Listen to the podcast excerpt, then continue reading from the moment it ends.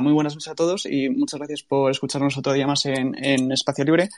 Eh, hoy vamos a tratar el tema de Cuba, que, eh, como sabéis, eh, fue hace unos meses noticia en julio cuando hubo unas movilizaciones en contra de, del régimen em, comunista que hay ahí. Y, y bueno, fue como el primer paso hacia, hacia una, una especie de eh, movilización ciudadana pacífica totalmente eh, contra, contra la vulneración sistemática de derechos humanos que se perpetra allí. Eh, a raíz de, por contextualizar un poco, el pasado lunes hubo otra movilización también multitudinaria y en este caso se crea a través de un grupo de Facebook. por favor, me corregirá eh, George si, si, en algo me equivoco. Y bueno, es dirigida por eh, Junior Treble, que es un dramaturgo de profesión, eh, participante en esas marchas. Incluso llegó a estar detenido un par de días.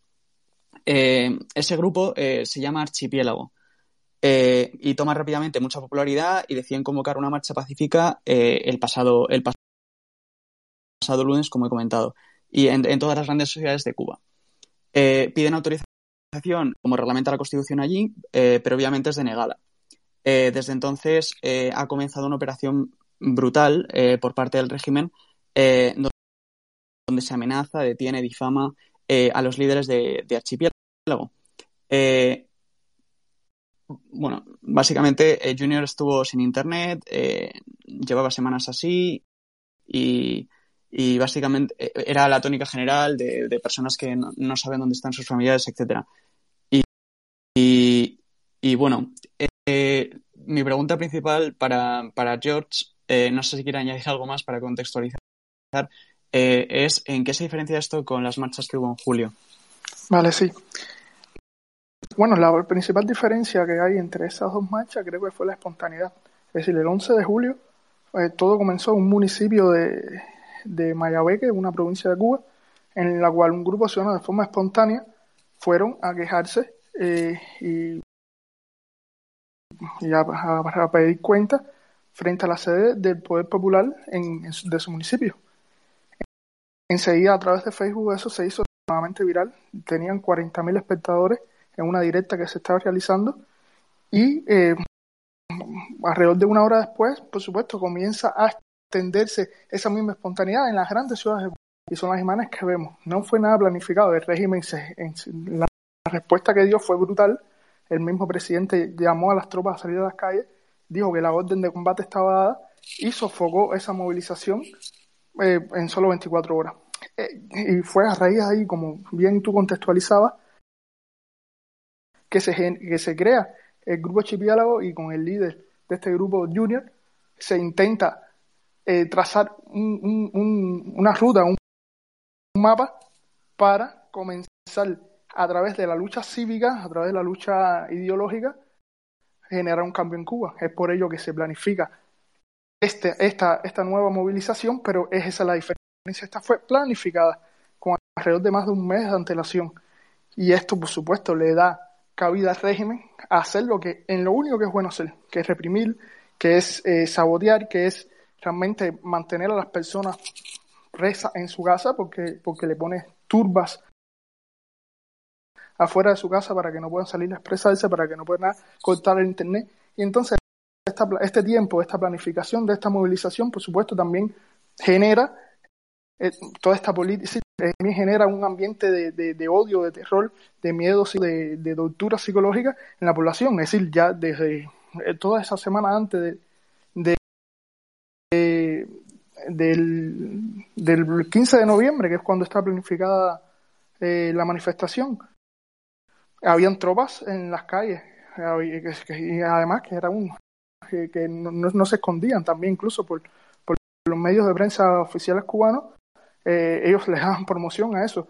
En los grandes puntos de, provinciales se iban a realizar las concentraciones eh, organizó eventos cívicos eh, de, de adeptos al régimen para que ya estuvieran ocupados con esas personas. Es decir, el, régimen tuvo tiempo de, lanzar su, su, su, represión y de organizar su represión para que no tuviera el éxito que tuvo aquella. ¿Y, y por qué la tuvo? Simplemente por el, la espontaneidad, que fue algo imprevisto, que fue algo que no estaba planificado, que fue algo que, solo fue una explosión de, la sociedad, que, que, poco a poco creo que esta, esto se va a ir manifestando a lo largo del tiempo, pero bueno, ese primer ese 11 de julio fue lo que, lo que marcó el camino. Ahí, por, por, Sí, sí, perdón, José Luis. No, quería, quería preguntar simplemente si hay datos fiables de, detenidos o desaparecidos por las protestas de, este verano.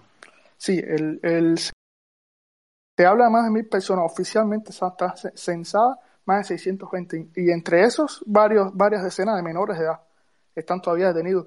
Ya hay algunas que la Fiscalía ha, ha, ido más de 20 años de cárcel más de 20 años de prisión solo por manifestarse de forma pacífica. Es verdad que hubo eventos de vandalismo muy, muy, muy escasos y, y, fue, y, fue extremadamente escaso en dos o tres ciudades, pero el resto, es decir, en dos o tres puntos de, determinadas ciudades, el resto fue tiros, eh, fue palos que dio el régimen. Eh, es decir, la violencia vino por parte del régimen. Eh, con, con tiros de, de, balas, armas de fuego, es decir, balas de verdad, incluso un, fallecido. Y entonces, y, y eh, alrededor de esos 600 sí mantienen presos. Y yo quería preguntar, ¿cuál es el sentimiento que tú ves en la sociedad cubana? ¿Crees que está despertando en general, que está siendo un sentimiento mayoritario para eh, por fin deshacerse de esta situación? Eh, ¿Cómo es esa sensación? ¿Cómo estáis viviendo estos momentos ahora? ¿Cómo crees que la sociedad crees que la sociedad está preparada para desligarse del régimen castrista? Sí, sí, realmente preparada están y las ideas y las ansias de libertad llevan mucho tiempo. Que sí persiste y yo soy un usuario de ese sentimiento es el miedo es decir, el miedo a, la represión. Y no es tanto el miedo a, una, una, represalia física, es más bien el miedo a, la maquinaria psicológica, de terrorismo psicológico, de tortura psicológica que ellos perpetran. Y, y, a medida que pasa el tiempo, más aún con las nuevas generaciones, si, si la otra vez me preguntaban, yo creo que el 80% de mi generación estamos en contra de, las ideas o, o del régimen, de la dictadura. Y, a medida que más avance el tiempo y también las redes sociales más se penetren en, y el Internet en nuestro país, creo que ese número va a ser mayor, va a llegar el momento que, que, va a caer sobre su propio peso.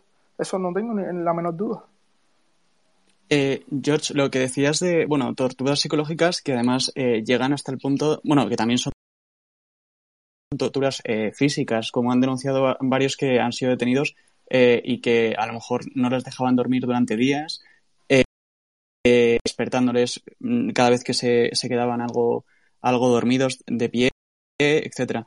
Y, así durante días y días y días. Eh, yo quería preguntarte también, porque eh, tuvimos la noticia de, del. Bueno, por cierto, para quien no lo para quien no lo sepa, el, Junior García, el promotor de, todo esto, ahora mismo se encuentra en España y, vamos, creo haber entendido que le han han dado un pasaporte eh, de España para poder, bueno, un visado o lo que sea, un permiso para, para que pueda, para que pudiera salir ahí.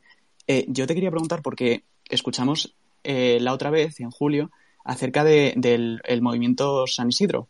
¿Qué diferencia hay entre Archipiélago, que es el movimiento actual, y San Isidro? Sí, a ver, el movimiento San Isidro es un movimiento bastante cerrado en el, en, el, concepto de que era un grupo de artistas disidentes que realizaban obras artísticas, tanto de teatro como, como de plástica, en pos de, o con, con, tratar de transmitir un mensaje a favor de la libertad de Cuba. El movimiento archipiélago es un movimiento más cívico, más popular, que abierto, en, que, el cual todos pueden ingresar, a, es decir, pertenecer a ese gran grupo de archipiélagos, y que es eso mismo, es, el enmarque que tiene, el propósito mismo lograr la libertad de Cuba. La, diferencia es que aquel es un movimiento artístico de un grupo de artistas que, que sigue, artistas, periodistas, intelectuales, y este es un movimiento más abierto.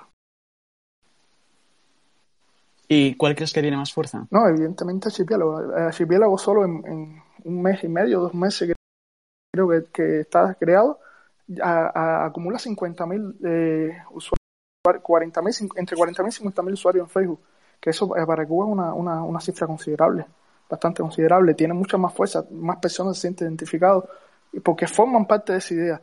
Es decir, eh, eh, muchas personas de diferentes partes del país eh, publican dentro de ese grupo sus ideas, sus, hacen artículos y creo que, que tiene más fuerza por esa parte porque nos sentimos más identificados.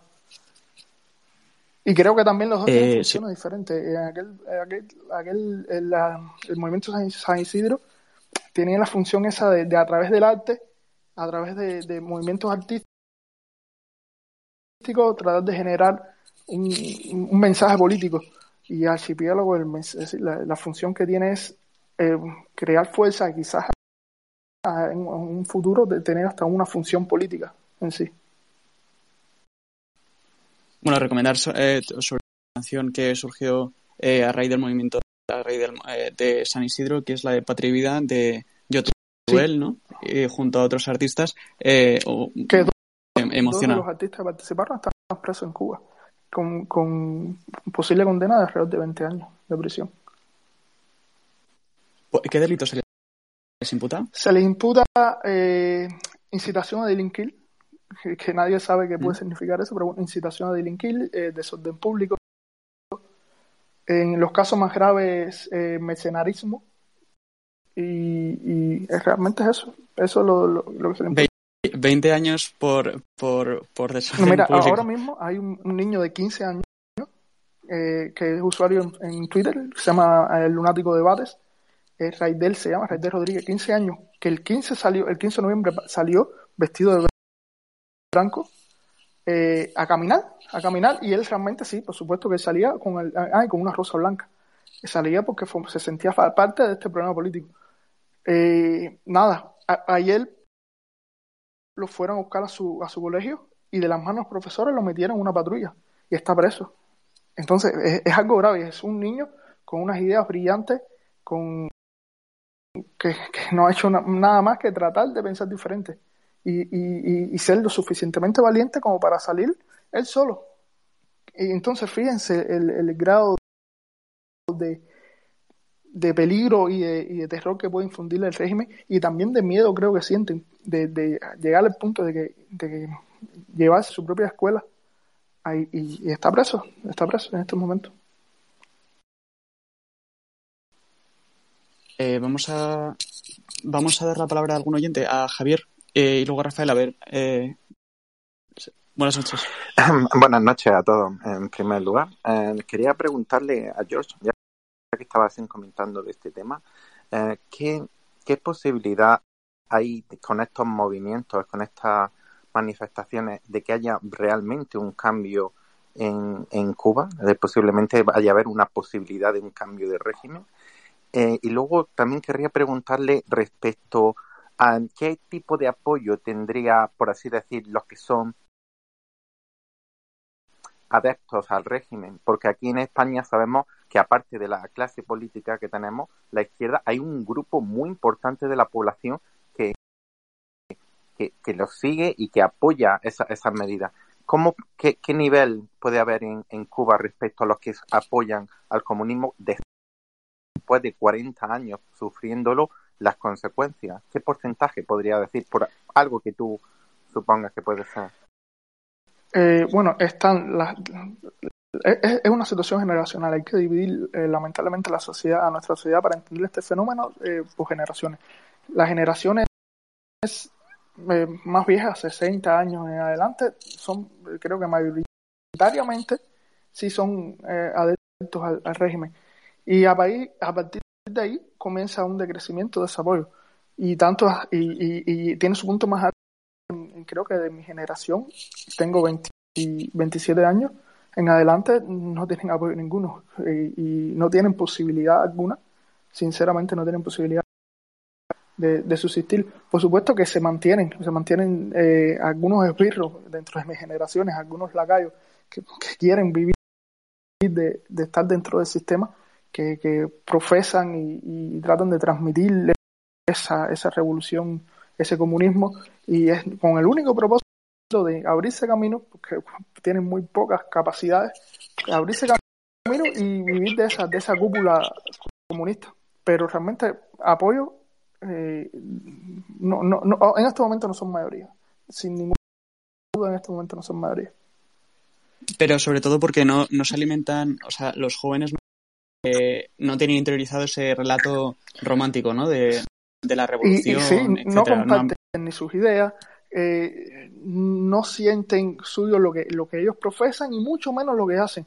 Incluso jóvenes que, que, que son un poco conservadores a la hora de, de, de emitir un criterio tajante en contra del, de la revolución del, del, del Partido Comunista, cuando ven hechos como los actos de repudio, ven esto mismo de este niño preso, por supuesto que entonces dicen, oh, espera, para, vamos a parar, y con esto no nos sentimos identificados, y un poco, un poco que abren los ojos. Es decir, el mismo régimen actuando de la manera que está actuando solo, solo, solo, solo, solo, solo, está entrando en las personas con un poco de dignidad, un poco de sentido común, eh, abren los ojos y, y, esto, y es que mientras, y esto creo que va, va a desencadenar un, un círculo vicioso ellos van a sentir que están perdiendo más apoyo, van a, a, seguir, a aumentar su represión, van a aumentar su, su maldad y entonces eso va a conllevar a que más personas aún eh, estén en contra de, de, eso, porque realmente eh, personas con dignidad, personas con sentido común creo que son mayoría. Pero, pero ¿Eh? George, suena como un poco, perdón, suena como, perdona, sí. Luis, suena como un poco contradictorio en el aspecto de que dices que a lo mejor la, las personas más mayores son más al régimen, pero son las personas que lo han sufrido durante más tiempo. No sé si es que se ha empeorado en los últimos sí, años. Pero, pero, pero, el tema es que ellos formaron parte de, de esa idea. Y ya una vez que tú formas parte de esa idea desde un inicio y que, y que formas parte del proceso, te duele y, y, y, lo tienes muy impregnado como para alejarte de ese proceso. Es decir, o sea, yo creo que pasa, pasa aquí un poco, no, no sé si, bueno, George lleva un año en España, no sé si verás alguna similitud, pero con el caso catalán, ¿no? Eh, los jóvenes de ahora, eh, por lo visto todas las, todas las encuestas dicen que son menos independentistas que, que, que, antes. Entonces, yo creo que también hay una... Es un poco el tener interiorizado todo, todo esto de... Eh, al final es como algo que suena... Mm, bueno, suena bien a quien, a quien le quiera sonar bien, de revolución, todo muy romántico. Sí, ¿no? eh, es eso mismo, es decir, esas generaciones mayores, eh, cuando los actos de repudio eran algo normal, que iban a frente de su casa una persona simplemente por usar un crucifijo y, y le tiraban huevos, le pintaban la casa, ellos formaban parte de ese acto de repudio y, y ahora lo ven con naturalidad, pero nosotros no, nosotros nos escandalizamos cuando vemos un acto de repudio, van frente a tu casa, te pintan la casa, eh, decapitan palomas delante de la puerta de tu casa y, y, eso le pasó a Junior y te la ponen ahí, es decir, entonces nadie con, un poco de sentido común se puede ser identificado con ellos. Ellos sí, estas generaciones mayores porque formaron parte de eso. Cuando, en Cuba eso era realmente natural, que era promovido por Fidel Castro, llamarles gusano, escoria, todo hay que pensar diferente, marcarlos como, como pasaba con los judíos en Alemania nazi, los marcaban eh, tanto en centros de trabajo, sufrían rechazo y ellos formaron parte de ese proceso y lo ven con la mayor naturalidad del mundo y lo apoyan. Y entonces por eso es que es difícil que, esa, que esas generaciones sufran cambios. Y, y, en mi caso me, lo tengo en mi casa, mis, abuelos, eh, ya mi abuelo no tanto, pero mi abuela sí.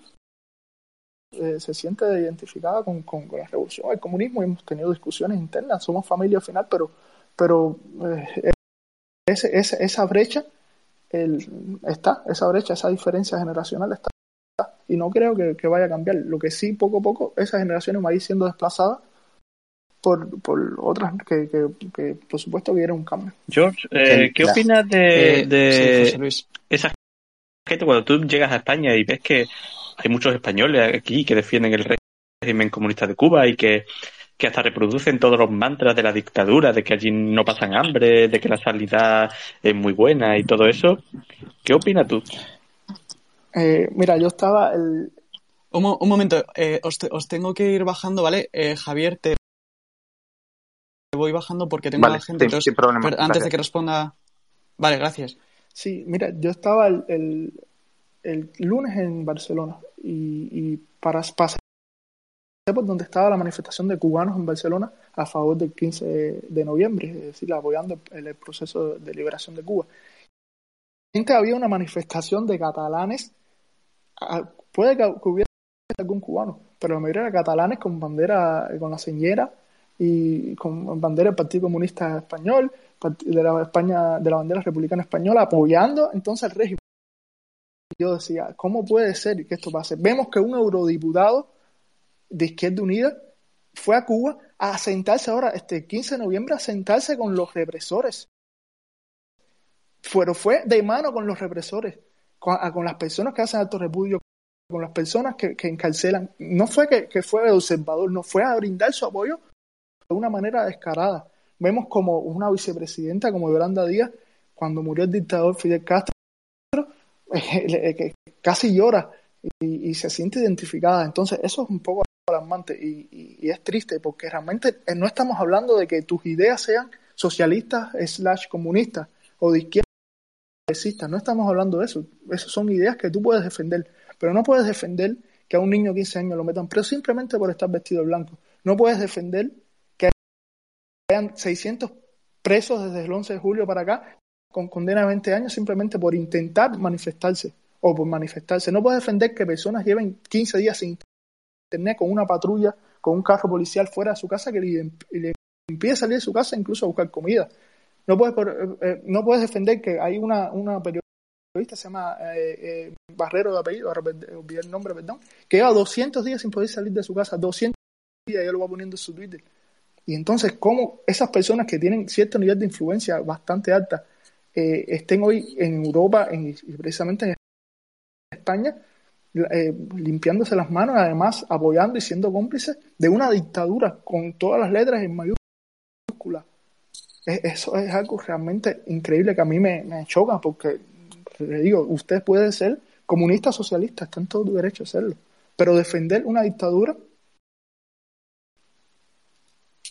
eso, eso va más allá. Eh, eh, Rafael. Hola, buenas noches. Buenas noches, George. Eh, muchas cosas en común. Eh, tú vienes de Cuba, yo vengo de Venezuela. Eh, Cuba aporta la parte ideológica a lo que se está viviendo hoy en España y Venezuela apoya a este movimiento que se está llevando a cabo en España de manera económica.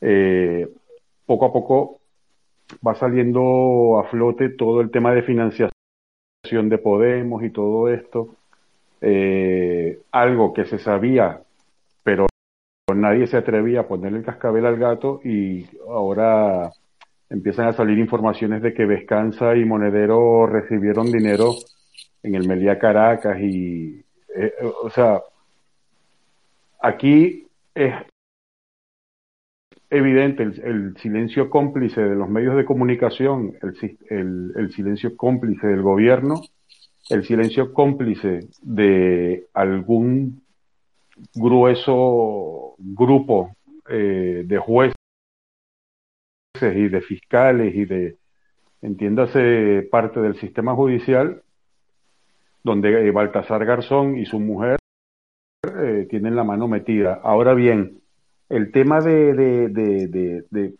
hacia dónde puede ir esta situación en Cuba, yo creo que es un poco efecto dominó. Y esto yo lo hablaba con un chino el, día lunes en, en, Valladolid, un cubano, que él me, me, decía que bueno, que sí, que él tiene contacto con gente todavía en Cuba que, que le reconoce de que ya están hartos y que ya no tragan más con el cuento, sobre todo las clases jóvenes, ¿no? De todas estas franjas de chicos jóvenes que que ya eh, no se tragan el cuento del, del, comunismo, mientras que la gente un poco con edad más avanzada lo apoyan, pero es porque no saben vivir sin el sistema, no se atreven a vivir sin el sistema, ha crecido de una manera exponencial la dependencia del sistema comunista, que es un poco lo que ha pasado en Venezuela, lo que llaman las misiones Entonces, ya en Venezuela ha llegado la gente al punto de que no sabe vivir sin las misiones. ¿Por qué? Porque han aplicado el mismo manual de Ramiro Valdés. No sé si estará, estoy de acuerdo en eso. No, sí, totalmente. Y es, algo que no es nuevo, es algo que está muy bien, eh, muy bien descrito. Hay que, que, someter al pueblo a través de la miseria, a través de la dependencia del Estado. De la dependencia del Estado, que no sin mí. Exactamente. Y, y, Venezuela ahora, ahora mismo cumple un poco la función que cumplió la Unión Soviética como, finan, eh, como, financista de, de, régimen y, de, trabajo político e ideológico que hace, que hace Cuba. Y no, no me cabe la menor duda que, que hasta España, hasta aquí, hasta España, llegó, llegó esa, las garras. Y, y además que lo, es que lo tienen explícito, su propósito es a través de ahora la batalla ideológica, la batalla cultural, eh, intentar invadir de socialismo la, todo Occidente. De eso no me cabe la menor duda. Y es lo que tú decías, eh, tiene que realizarse un efecto no tiene que caer, y, a mi juicio tiene que caer primero Venezuela. Cuando se corte eh, la ayuda económica a Cuba, porque Cuba económicamente es un estado totalmente fallido, extremadamente fallido, que dependemos totalmente de, alguien. En aquel momento fue la Unión Soviética, ahora dependemos totalmente de Venezuela porque tuvieron la suerte eh, los comunistas en Cuba de, encontrar rápidamente a ese, a, ese Mesías, en este caso eh, Venezuela. Y una vez que se caiga Venezuela, creo que, que sí, Cuba seguirá, seguirá ese camino. De hecho, la, la inteligencia venezolana está llena de agentes cubanos, ¿no? Sí, sí, eh, Cuba fue, fue tutor maestro, eh, porque la inteligencia Cuba fue, fue alumna de la KGB rusa y conocen, eh, conocen cuáles son los manuales para eh, someter y además también desaparecer cualquier, cualquier intento de, cambio. De hecho, la cumba, em, el, el, edificio de la tumba, que se, le, que se le dice así porque es un edificio construido hacia abajo, o sea, tiene un primer piso, pero luego tiene el menos uno, menos dos, menos tres, hasta el menos doce. Son doce plantas, pero en subterráneo. Entonces, bueno, una auténtica mazmorra. ¿eh? Una mazmorra o, una, lo denominan cárceles de nueva generación. El sistema de tortura diseñado en Cuba por Ramiro Valdés, que lo ponen en práctica en el edificio de la tumba, que es que eh, te encienden la luz a las 7 de la noche y te la pagan a las 7 de la mañana. Entonces, eso, eso, eso es habitual en Cuba, sí. Exacto, entonces eso, te sirven el desayuno a las 7 de la noche y te sirven la cena a las 7 de la mañana. Y te cambian, te, te ponen un reloj con una hora distorsionada, te ponen un calendario con días distorsionados, eh, que te dicen que hoy es el 31 de diciembre, que hoy no estás eh, con tu familia celebrando el fin de año y cuando en realidad es el 12 de, de, noviembre. Pues son cosas bárbaras. Eh, te aplican la agua fría y te ponen luego dentro de la celda el aire acondicionado a 16 grados, entonces no puedes dormir, te ponen música durante 14 horas, eh, vamos, unas torturas bárbaras. Y todo esto es, cogen a las, a, las personas que se manifiestan en contra del régimen, los meten ahí ocho días, pero los sacan a la calle para que vayan y cuenten lo mal que lo pasaron, para amedrentar a la población y de que el resto de la gente no siga eh, manifestando, ni siga levantando su voz, ni siga de alguna manera haciendo oposición al gobierno. Sí, como, como un aviso, ¿no? Como un cabeza de turco para, para avisar y, y, que todo el mundo sepa eh, a lo que Exactamente, exactamente. Eh, a mí me gustaría preguntaros a, los dos eh, qué opinión tenéis de, de, de, la actuación de la Unión Europea y de, de... Creo que hay alguien que tiene mucho ruido. si podéis apagar el micro, Vale. Eh, em, de la Unión Europea y de las instituciones europeas eh, con respecto a esto, porque, por ejemplo, sí que hemos visto que con respecto a, mm, Afganistán, eh, sí que ha habido pronunciamientos, etcétera, pero parece como que les cuesta un poco más cuando, cuando pasa eh, y cuando pasa en Venezuela. Eh, bueno, en el caso de Venezuela se dieron algunos pasos, pero al final, bueno, ahí, ahí quedó. Y en el caso de Cuba sí que tampoco ha habido una respuesta tan clara. no sé qué. De hecho, tenemos a, al alto representante de, al ministro, bueno, al que fue ministro Borrell allí y y, parece que no, no tiene ningún. No, no, le parece nada escandaloso. Lo preocupante es simplemente que, que se asegure que la gente se puede manifestar, pero el, resto es, es, nada, se queda, se queda nada. No sé qué opinión nos Bueno, esto. yo, sinceramente, yo no sé qué ha pasado con la Unión Europea, el giro que ha dado. Eh, yo no diría que ha dado un giro hacia la izquierda, yo diría que ha dado un giro de 180 grados y ha dado la espalda a Venezuela, a Cuba, a, a, Bolivia, con el caso de la, de la, de la expresidenta que fue depuesta y fue detenida y eh, eh Janine, eh, el apellido de ella, yo no lo recuerdo, que no lo recuerdo ahora, de de la, de la expresidenta de Bolivia. Eh, han dado la espalda de una manera vergonzosa. El papel de, de, de Borrell es como una especie de comisario del el foro de Sao Paulo, o ya no de tanto del foro de Sao Paulo, sino del grupo de Puebla, es como una especie de comisario del grupo de Puebla en la Unión Europea que, chicos, yo cada día me sorprendo más y cada día me preocupo más porque veo los pasos acelerados que está dando la Unión Europea y más todavía España hacia un proceso de bolivarianización del país que a mí me pone los pelos de punta. O sea, yo, yo no, no, no, no, yo sinceramente espero y deseo que se caliente la calle lo suficiente ahora en este otoño y que aquí haya un cambio a corto plazo, porque es que si no, veo la situación muy, pero muy complicada y con complicidad de la Unión Europea. Ahora van a sucederse en Venezuela unas elecciones regionales de alcaldes y de gobernadores. El gobierno ha llegado a tal punto que esto ya es más que evidente y todo el mundo lo sabe. Todo el mundo lo sabe menos la Unión Europea. O sea, esto tiene ningún sentido de que el gobierno ha comprado candidatos de la oposición para tener oposición, porque es que si tú le quitas presupuesto a los partidos políticos, si tú censuras medios, si tú no les das minutos en televisión, si tú prácticamente a la sombra, no tienes oposición. Entonces, ¿qué es lo que hace el gobierno? El gobierno va y compra a la oposición los tiene muertos de hambre y les dice, bueno, mira, yo te voy a dar eh, 700 mil dólares, un millón de dólares, pero tú vas a ser el candidato de parité, para que aparezca allí un candidato de oposición, para que tenga un 30% de votación, más o menos como el resultado de las, de las elecciones en Nicaragua.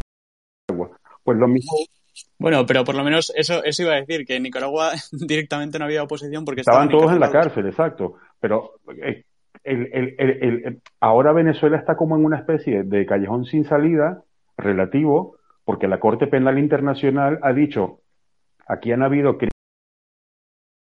crímenes de lesa humanidad y los vamos a investigar. No, pero es que seguramente interesen más los que hubo en España hace 80 años. Es que... Sí, bueno, bueno, bueno, es que, lo de... que son de, de rabiosa Claro, pero esos son trapos rojos. Ese es el comodín que tiene el gobierno social comunista de que cada vez que, o sea, eh, eh, la, la, próxima situación que se pueda dar en el país es que se caliente la calle y se ponga de tal manera la situación que entonces ¿qué van a hacer? ¿Van a meter a Franco otra vez en el Valle de los Caídos para sacar ese trapo rojo y distraer a la gente? Entonces... George, sí, eh, quería ejemplificar todo lo que, lo que hablaba Rafael, es un ejemplo muy, muy concreto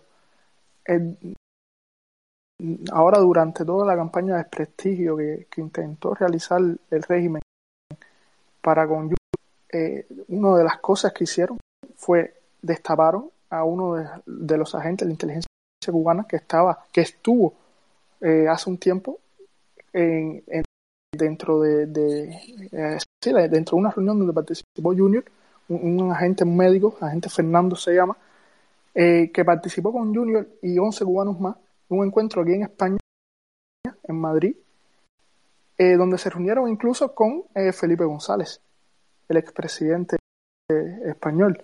Y, y, bueno, ese, ese, ese, ese tipo vino a España con función de espía, es decir, le estaba haciendo función activa de espionaje.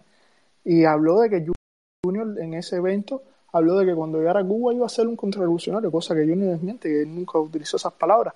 Pero bueno, no fue que tuvo más contacto con él. Pero eh, estamos hablando que un espía haciendo función activa de espionaje entró a España, incluso estuvo sentado con un expresidente español y aquí prácticamente ni se ha hablado, ni se ha mencionado. Y yo lo veo algo como algo grave, es decir, Cuba envía un espía a, un territorio y realiza función de espionaje independientemente de que sea para con otros cubanos.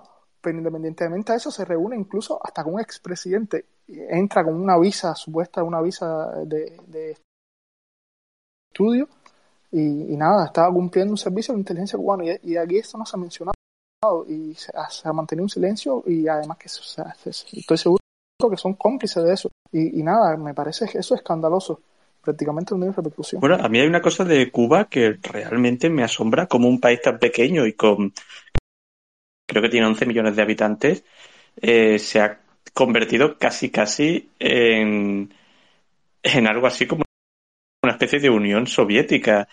Mm, de hecho, eh, Cuba, por ejemplo, siendo tan pequeño, es un país que ha sembrado toda Latinoamérica de guerrillas. Y de hecho ha llevado guerrillas incluso a África. Es decir, eh, África está lleno de, de, cubanos muertos que fueron allí a sembrar guerrillas. De hecho, el propio Che Guevara creo que estuvo en el Congo. Sí, eh, Fidel era el ideólogo, Rusia era el, es decir, la Unión Soviética era quien financiaba y Che era el que ejecutaba.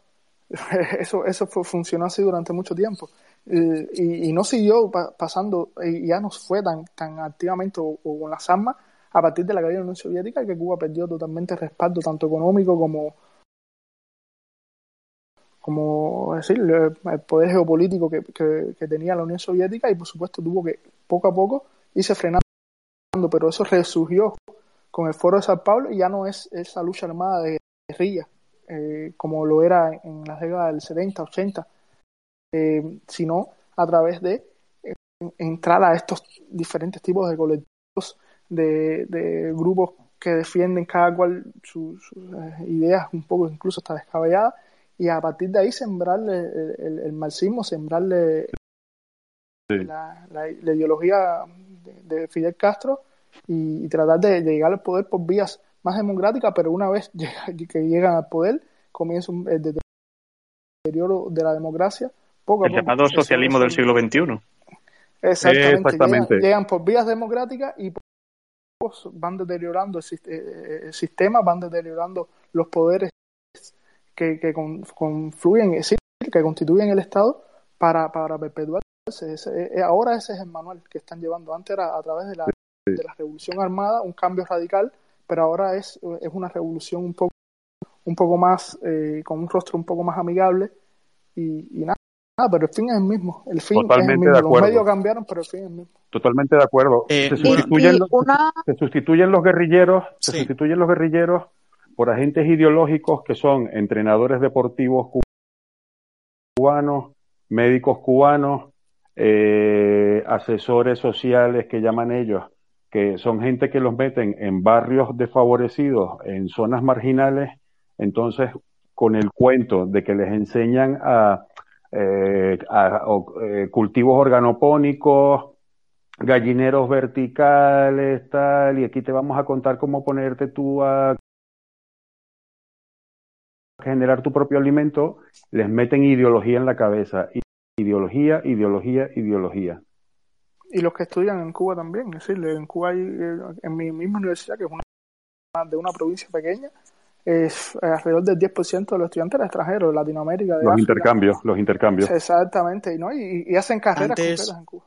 Y Antes de que intervenga Cersei, re- eh, recordar, bueno, a pedir a cualquiera de los oyentes que por favor eh, pida la palabra si nos puede aportar eh, cualquier, vamos, si, si puede ayudarnos a, un poco a hablar sobre este tema de Cuba y sobre la actualidad cubana,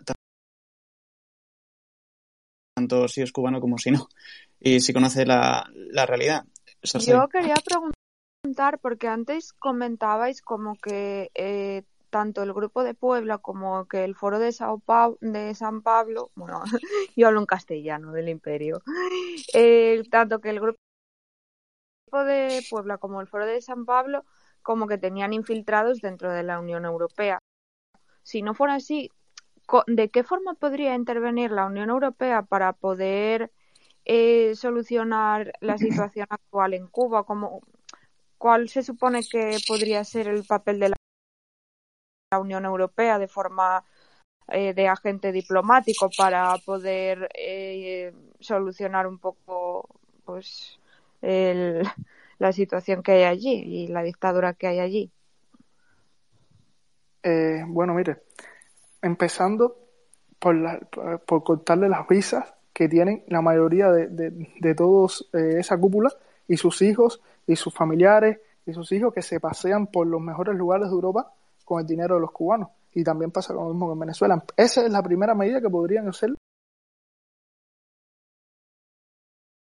rápidamente y, y un poco más allá, llegando un poco más allá, la económica. Hoy por hoy España es el cuarto o quinto socio comercial de Cuba. Y, y, nada, simplemente eh, sabemos cómo, no sé, no estoy muy empapado en el tema de Venezuela, pero en Cuba cómo funciona el, el sistema económico sí lo conozco. Y todo pasa, todo entra por los canales del Estado. Y, y el Estado se queda con, con decir, no hay ningún tipo de, claridad, de transparencia de cómo maneja la economía de Cuba y se están haciendo millonarios, millonarios a través del sacrificio del pueblo. El- las grandes compañías hoteleras de, de- Cuba son, son españolas, Iberostar, Meliá, eh, y realmente sí se pudiera hacer más desde el punto de vista tanto diplomático eh, como, como económico para, para, aunque sea presionar, que el régimen se sienta presionado, porque si algo tienen en común todos es que les, les encanta el dinero y les encanta pasearse por Europa, por New York, por todos esos lugares. Ellos no van en sus vacaciones a un barrio pobre de Venezuela, ni de Nicaragua, ni de Salvador. Ellos van a París, van a Madrid y a gastarse eh, bastante dinero. Y, y creo que si, que si se le presiona más, ellos ah, tendrán una apertura. Porque eso es, es decir, eso es lo que han hecho uh, constante en la historia. Cuando Obama, que fue una flexibilización de las relaciones Cuba-Estados Unidos, el régimen lo que hizo fue apretar más, es decir, cercar más la economía, cerrar más la economía, en contradicción a lo que se venía haciendo con el exterior. Es decir, Obama, eh, Obama fue una época dorada de la economía cubana porque, eh, porque facilitó muchas cosas, pero lejos de ello, a, hacer una apertura económica, lo que hicieron fue eh, hacer, cerrar la economía más. Y ahora es todo lo contrario. Ahora, con una economía, casi con unas relaciones con Estados Unidos muy tensas, con, con, el tema este del COVID, donde ha empeorado la economía de Cuba, ellos han tenido que abrirla. O sea, se ha empezado, se claro, ha empezado pero... a permitir las, las, pymes, etcétera. Pero quien cierra y abre la economía, en este caso, como, como bien dices, es eh, el régimen cubano. Esta, esta idea de que tenemos de, de, que existe un bloqueo y que el bloqueo tiene la culpa de todo, al final eso no, no, no es claro, verdad. Claro, exacto. Es, es lo, que, lo que digo. El problema es que, que ellos utilizan el bloqueo como, como el comodín, así como decir, eh, nos va mal por culpa del bloqueo, si no fuera... No, eso es, un, eso es mentira. El bloqueo no impide que un cubano que tenga eh, eh, tierra eh, pueda comprar insumos agrícolas, tractores, eh, fertilizantes en Estados Unidos, un cubano común. El bloqueo, el bloqueo lo que impide es que empresas vinculadas a sean las que compren eso.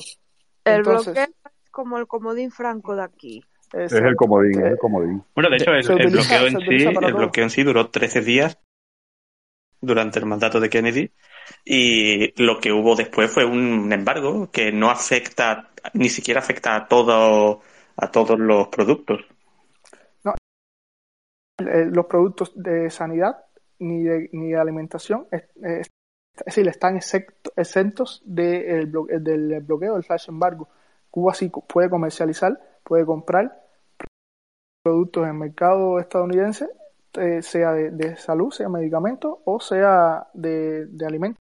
De hecho, el, el 90% del pollo que se consume en Cuba, es prácticamente la única carne que se consume en Cuba, eh, viene, viene, Pero por supuesto, a ellos, eh, no les conviene estar decir nada de eso. Vale, os tengo que pedir un poco. Eh, a Rafael le tengo que pedir, por favor, que tengo que ir bajando y subiendo a la gente porque estáis pidiendo mucho la palabra y de hecho Pepe, Pérez eh, lleva mucho tiempo, mucho tiempo esperando. Eh, entonces vamos primero con Pepe y, y, ahora voy subiendo y bajando, ¿vale? Rafael, en caso de que quieras participar posteriormente, pide la palabra y volvemos a subirte. Muchas gracias. Pepe, Buenas noches. Eh, quería preguntarle a, George, quería hacer un comentario. En España, la izquierda eh, moderada, no, hablo de la izquierda, eh, la extrema izquierda, que por supuesto siempre va a negar los crímenes del totalitarismo comunista, pero incluso una parte de la izquierda moderada lo niega y siempre ha, diferenciado entre dictaduras buenas y malas. Las dictaduras buenas, por supuesto, las de, las de izquierda, las comunistas, y las malas las fascistas.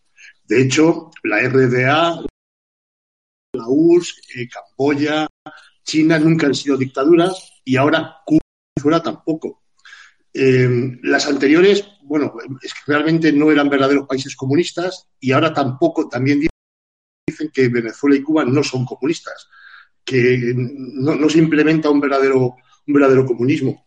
De, hecho, ellos a George y a, y al señor eh, eh, venezolano les dirían Rafael. a Rafael les dirían que están a sueldo del imperialismo y les darían lecciones de Cuba y de Venezuela. Les dirían que saben mucho más que, ellos de Cuba y de Venezuela.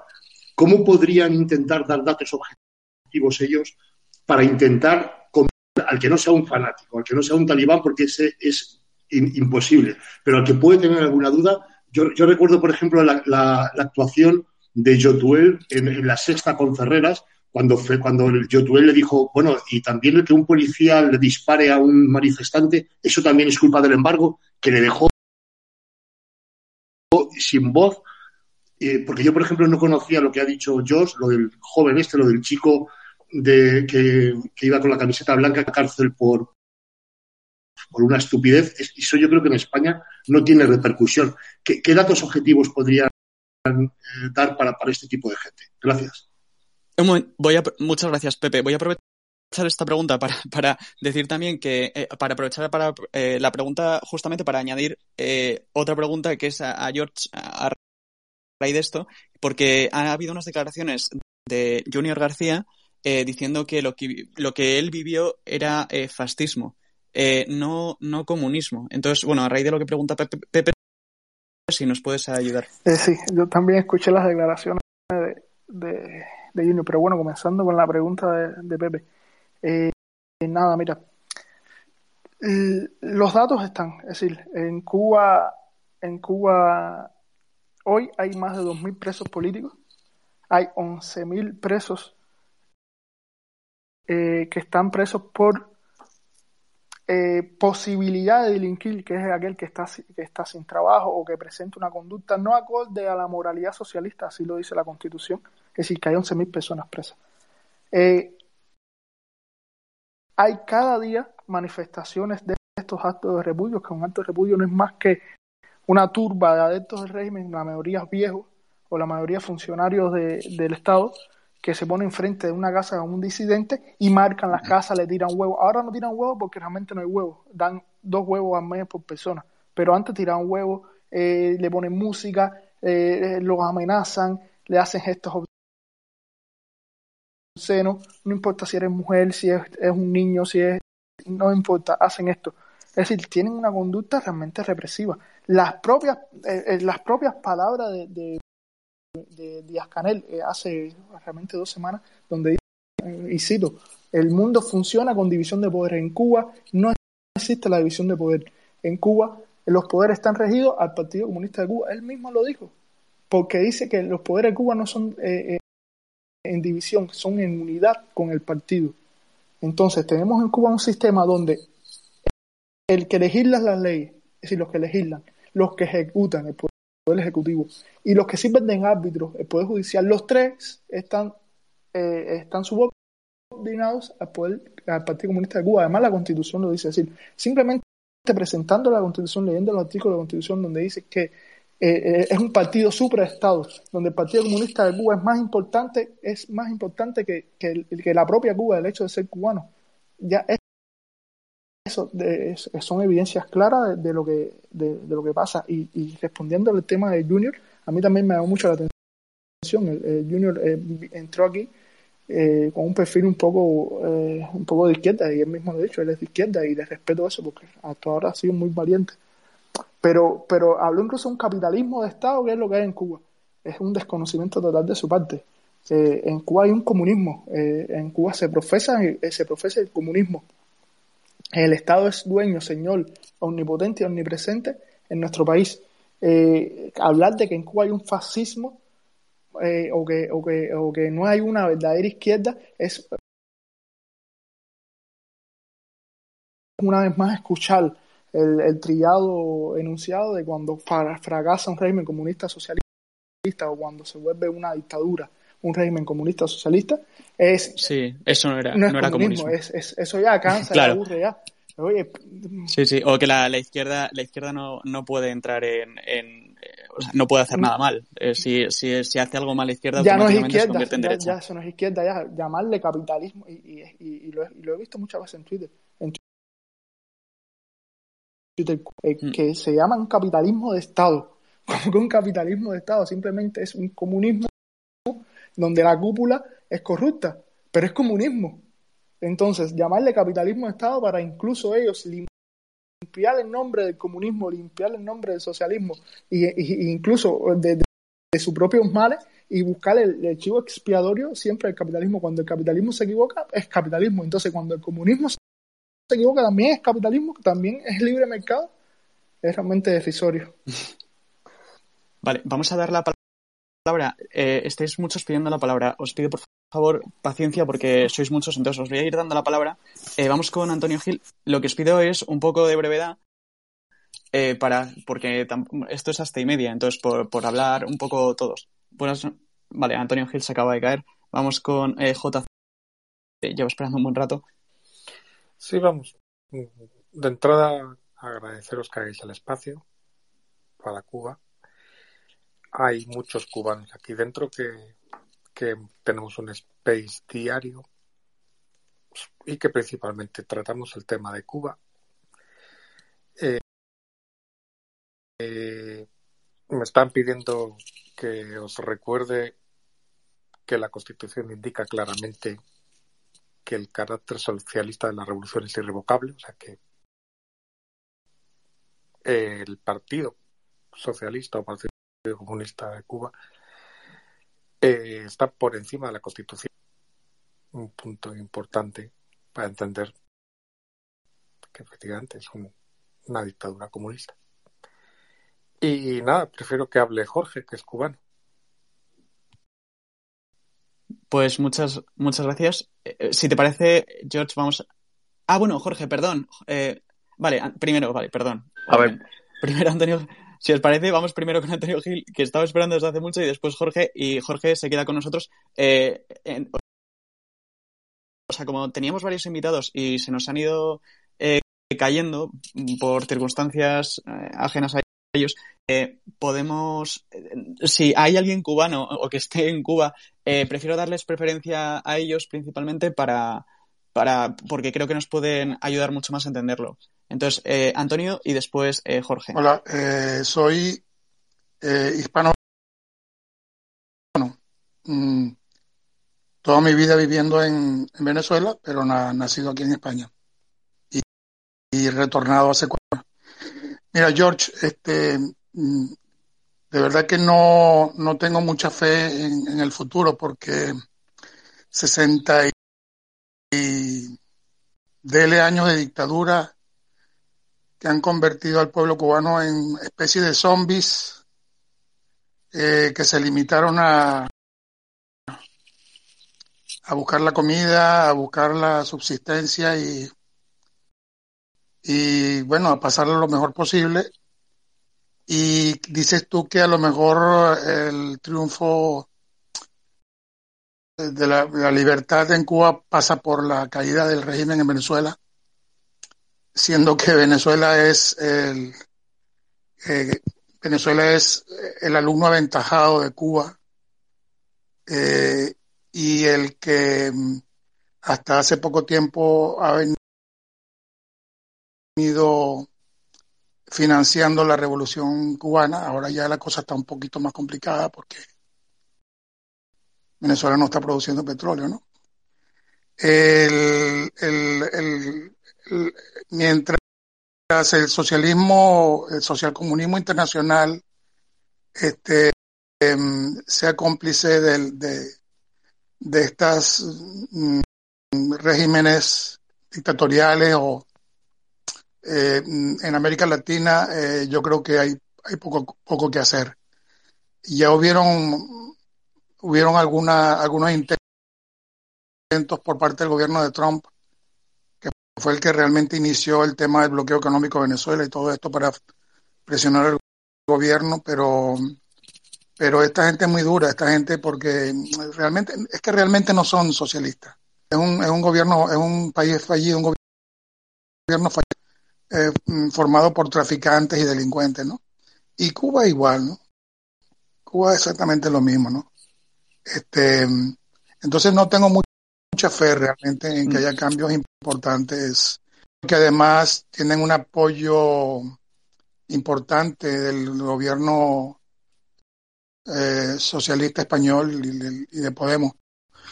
Esta tarde estaban entrevistando a Susana Díaz. Bueno, no, ella era formaba parte del, del, del, de, la mesa de, del programa este de Todo es mentira de Risto, de Risto. Y decía que mm, le preguntaron directamente si consideraba que, que Cuba era una, una dictadura y ella en ningún, no lo quiso admitir. En ningún momento lo quiso admitir. Y esa posición todo el tiempo del PSOE ha sido la posición de Borrell, ha sido la posición de la Comunidad Europea, no admitir en ningún momento que la que el gobierno cubano es una dictadura. Entonces, George, no veo mucho futuro, de verdad que no lo veo. Y me duele porque, porque Venezuela es mi casa. Pues, pues muchas gracias, Antonio. Vamos, pues, eh, bueno, no sé si os quiere decir algo, si no vamos a pasar a Jorge. Eh, muchas gracias. Eh, recuerdo que os tengo que ir sacando y metiendo de la conversación porque eh, sois muchos. Entonces, eh, si os pido por favor que esta noche, esto está dedicado un poco al tema cubano, eh, ayudaría mucho si quienes pidieran la palabra preferentemente fueran eh, lo, gente que, que, conoce la realidad de allí, porque creo que podemos aprender todos un montón. Entonces, eh, voy a dar la palabra a Jorge. Eh, muchas gracias por el, por el, espacio. Buenas noches. Buenas noches. Primero quería aclarar algo. Yo, yo tengo 33, 33 años, vivo en los Estados Unidos, salí a los 11. Mi abuelo fue preso político y esa es la razón por qué yo estoy aquí en Estados Unidos. Eh, te voy a dar mi opinión de lo, lo, que pasó con Junior desde alguien de derecha y no tengo miedo de decir que soy de derecha ni defender los valores. Mira, eh, yo he apoyado toda esta causa del archipiélago del 15N Cuba, anteriormente el 20N Cuba. Eh, he estado aquí activo en Twitter desde el 11 de julio eh, y, de verdad me, sorprendió lo, los jóvenes cubanos eh, en las calles protestando por, por sus derechos, ¿verdad? Que nunca han tenido la oportunidad de, de ser libres. Bueno, es decepcionante, sinceramente. Eh, yo sabía que Junior era socialista, lo, lo apoyé a su, su, movimiento, pero es decepcionante ver la, las, la, el discurso que ha hecho en España y para mí es desalentador, para mí, para alguien desde afuera, eh, me duele mucho, sinceramente. Y yo, en las palabras de Javier Milei, le diría que es un zurdo de mierda. Y ese es el punto que quisiera. Ah, por favor, que nos cancelan ah, esto. Bueno, que hay, hay... Eh, eh, nada, nada, te preocupes. Ese era el punto que quería darle de la percepción de lo que está pasando en, en Cuba y cómo lo veo. Y sinceramente, vamos a ver cómo nos quitamos esta dictadura de arriba. Pues eh, Jorge, eh, quédate con nosotros por si quieres aportar algo más. No sé si George quiere decir algo, si no pasamos a Leo. Eh, mira, perdóname, Rimbaud, pero veo que está aquí en este space ahora mismo Daniela Rojas, que es la chica que pertenece al archipiélago, que estaba presa, acaba de ser liberada. Pues... Si quieres la subís y que ya hable. Sí, eh, pues por favor que pida la palabra, eh, porque es que sois muchos. Sé que ahora mismo, vamos, de repente ha pasado que sois muchos cubanos y lo agradezco mucho porque, porque nos podéis ayudar mucho. Entonces, si pide la palabra, se la puedo dar. y, y, también eh, invité a JC Melo, está dentro de Cuba, está por aquí, abajo. Vale, a ver. Si pudiera Estoy dentro de Cuba. Vamos. Vale, sí que os os pido un poco de orden porque es que si no, no nos vamos a enterar de nada. Daniela, creo que acabo de... Bueno. A ver si... Hola Daniela, buenas noches. Ah, bueno, sí, sí, sí, buenas tardes, buenas tardes, buenas noches aquí. Eh, buenas noches. Eh, bueno, dicen que, que, has estado presa, ¿no? Sí, estuve, eh, me soltaron hace, ayer, seis días secuestrada literalmente, literalmente secuestrada. Eh, no me llevaron ni siquiera a una estación policial, me raptaron en un carro y me llevaron para una casa y allí me tuvieron todos estos días, literalmente un secuestro. ¿Y qué, alegaban para, para llevarte? Bueno, ellos, eh, los oficiales de la seguridad del Estado siempre se presentan como, como gente preocupada por, por, por uno, ¿no? Eh, y según ellos, según ellos estaban, eh, ellos me decían que no querían que me metieran problemas. Que no querían que me metieran problemas porque ya yo había alegado que yo iba a salir el 14 con Junior y que iba a salir el 15 también.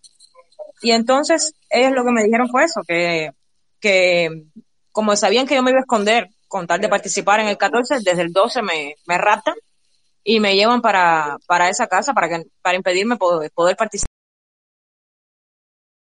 para que no me escondiera y, participara. Eso fue lo que hicieron, literalmente, para que no me pudiera esconder y participar. Y en teoría, bueno, claro, el color blanco, no sé si no sé si lo hemos comentado antes, pero bueno, el color blanco es como el símbolo de este, de este movimiento, ¿no? En este caso. Sí, claro, lo es. Lo es. Eh, de hecho, convocamos a que las personas se, se vistieran de blanco. Había, Junior alegaba que hay un tratado internacional que, que habla sobre la represión contra manifestantes de que vayan vestidos de color blanco y que, bueno, también el, el blanco es el símbolo de la paz, eh, representa en nuestra bandera la pureza de los ideales y tal y tal, y bueno, sí. Eh, eh, también el... Te vimos un poco entrecortado, Daniela.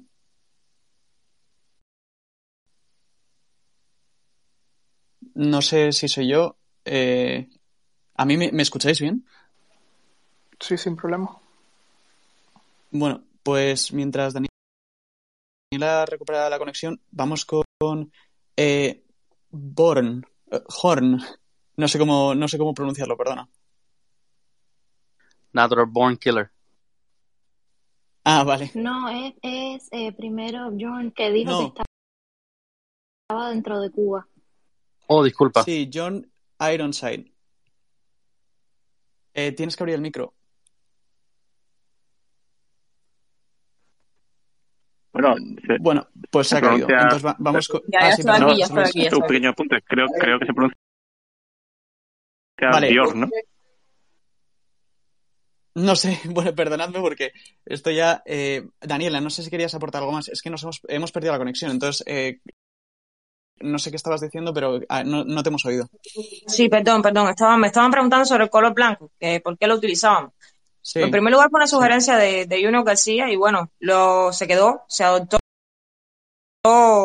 él, eh, se adoptó por toda la significación que tiene, por, por porque era por eh, resaltar el carácter pacífico del movimiento y tal y tal. Bueno, y eran muchas razones para, para tener el color blanco, sí ese fue el que adoptamos y por supuesto que el régimen sabía que, todo el que saliera vestido de blanco ese día en esa actitud de, llevarle flores a los próceres y tal, era porque estaba en apoyo a, la convocatoria del 15 ¿Y, ¿Y, qué porcentaje porcentaje de gente es fue, o sea, qué, qué seguimiento tuvo la, la, convocatoria? Bueno, dentro de Cuba, lo que sí, lo que sí hubo fue mucha militarización después que yo me informé, porque ya, ya les digo que estaba secuestrada. Lo que yo sí sé de lo que pude ver, porque enseguida me, traté de informarme sobre la situación de los demás presos, de las demás gente que, que habían arrestado y tal. Y lo que sí, sí se observó fue que desplegaron una militarización en todo el país. Eh, había policías, incluso un vocero del régimen fue intervenido por policías por estar filmando en la calle. Eh, fue tremendo lo, lo que hicieron para amedrentar a la gente de que no se manifestara, pero sí, sí hubieron eh, muchas personas que aplaudieron, eh, hicieron cacerolazos, que pusieron sábanas blancas, personas que también lo fueron, los arrestaron, eh, personas que, que los citaron después, personas que están presas ahora mismo. todo eso pasó. Como tal, por supuesto que no iba a tener la acogida que nosotros esperábamos con ese nivel de represión que, y con ese nivel de militarización que había en las calles. Eh, por supuesto que no. Con respecto a las movilizaciones de, junio, ¿ha habido más o menos eh, represión? Bueno, el problema es que las manifestaciones de, julio fueron espontáneas. Julio, perdón, julio. Las manifestaciones del 11 de julio fueron totalmente espontáneas. No hubo una convocatoria de ningún movimiento ni de ningún partido. El pueblo simplemente se hartó y salió a las calles y eso como que le dio la ventaja a la gente de que el régimen no estuviera preparado.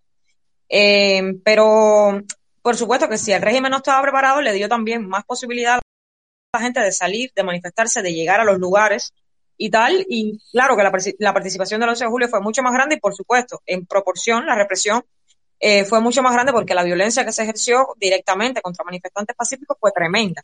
El 11 de julio, no, eso fue histórico. O sea, no hay comparación. Víctimas mortales esta vez no ha habido, ¿no? No, no, no. Que yo sepa, que tenga conocimiento yo, hasta ahora no. Vale. Eh, bueno, pues si os parece, vamos con. Eh, no sé cómo se pronuncia. Que José Luis me lo diga. Jorn Ironside. Bien, muchas gracias. Eh, Hola, buenas noches. Buenas noches. bueno, buena tarde para los que están por acá. Sí, buenas noches, buenas tardes. Bueno, por cierto, quiero agradeceros a todos los que estáis participando, ¿eh? de verdad, porque, porque sé que no es nada fácil y quería daros las gracias porque porque nos ayudáis muchísimo a, entender muchas cosas. Eh, sí, tengo 26 años, eh, sí vivo aquí en Cuba.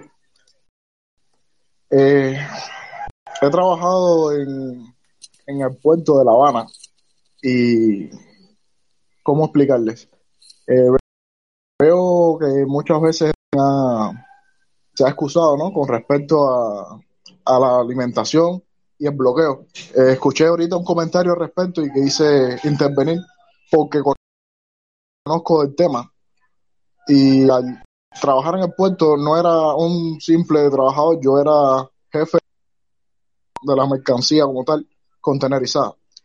El 90% de la mercancía que entra aquí a Cuba es de Estados Unidos, sobre todo el port, viene de Nueva Orleans. Por tanto, el bloqueo no, no, es, no es el que dicen. Exacto. La otra mercancía venía de Brasil. O sea que Brasil, eh, otro, otro país que tuvo luego eh, confrontación con, con Cuba, ¿no?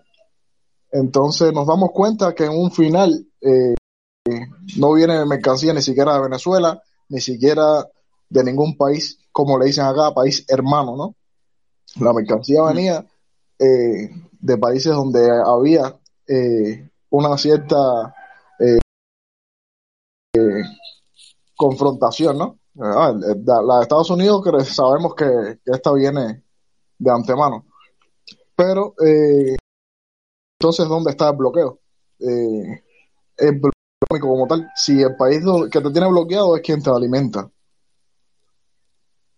Entonces. ¿Y qué, qué, qué ha hecho que no, que no perdona si la pregunta es eh, un poco personal, pero eh, eh, si no trabajas en el puerto, ¿es por repercusiones políticas? O, o sea, ¿es por consecuencias políticas o...?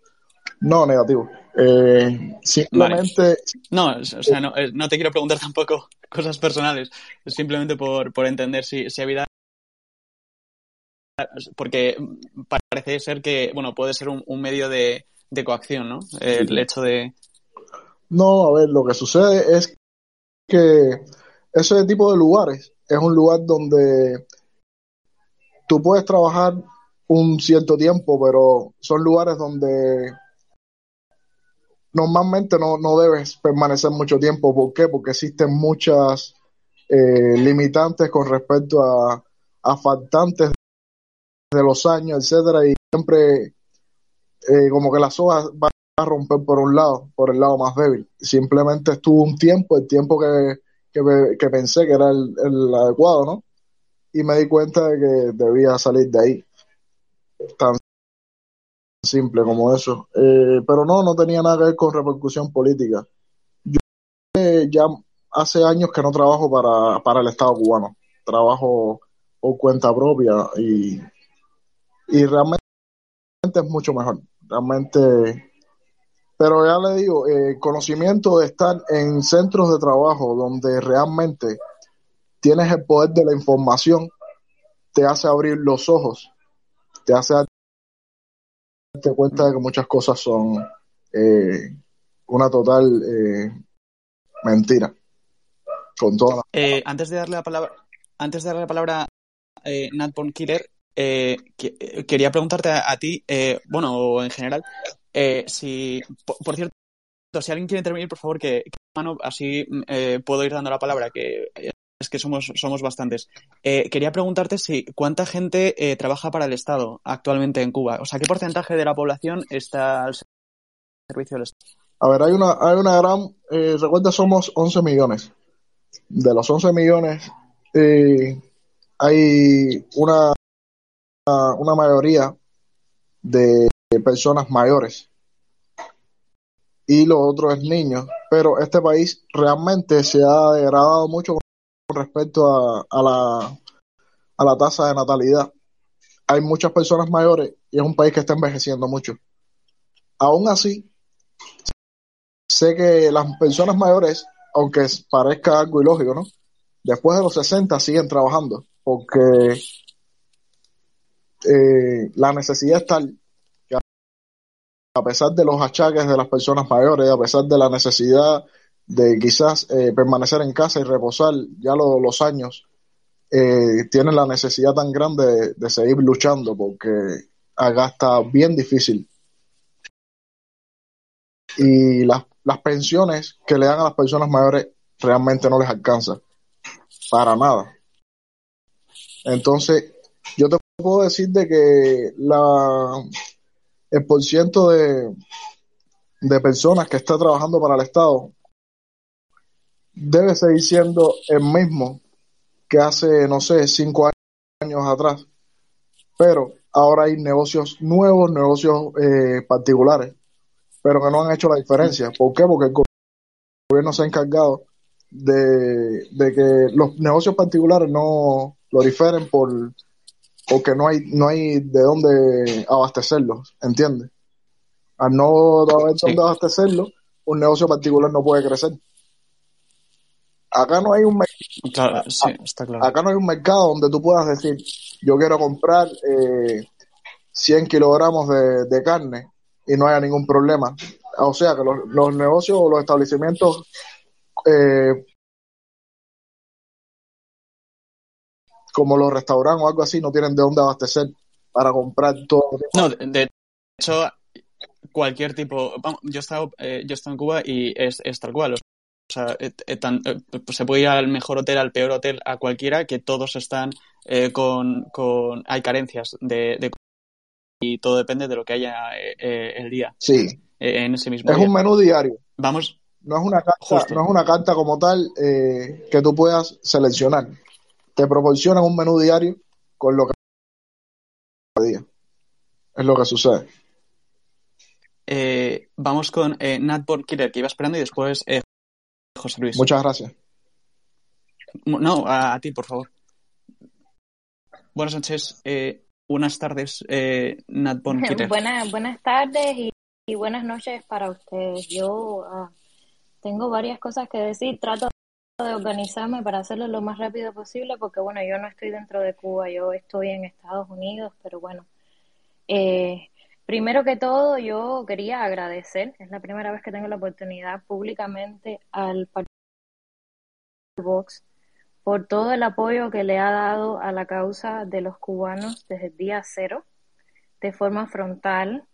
Han sido los que realmente han llamado a la dictadura cubana por lo que es una dictadura asesina eh, y, el apoyo también en especial que se ha recibido por parte de Rocío Monasterios y Germán Terch. Son las personas, por lo menos que yo más sigo.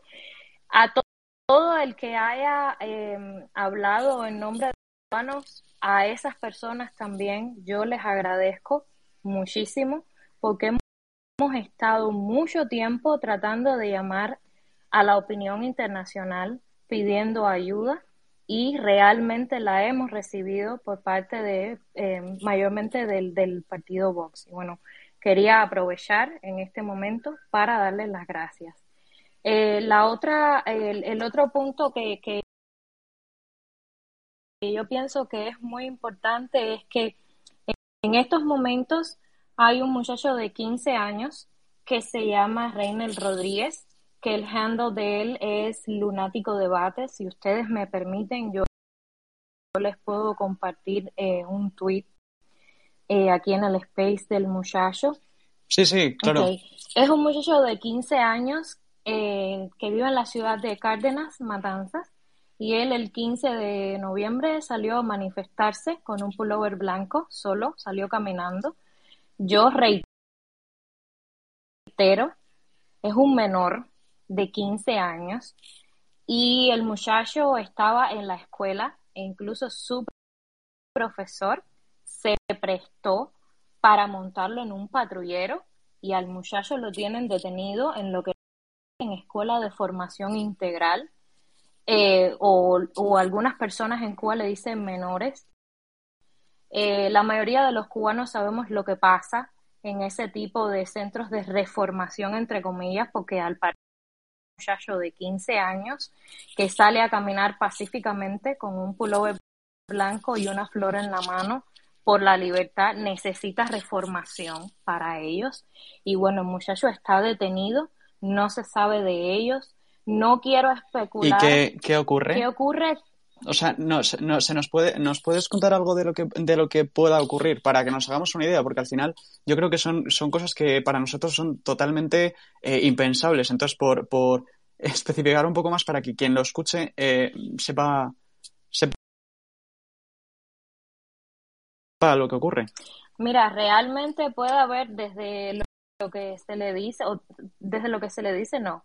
Puede haber desde tortura psicológica hasta daño físico y el 11 de julio fue prueba de ello. Hubo muchachos a los que metieron en una escuela en La Habana, en el Cotorro, les daban golpes, los interrogaban a cualquier hora del día, daba igual fuera de día, fuera de noche.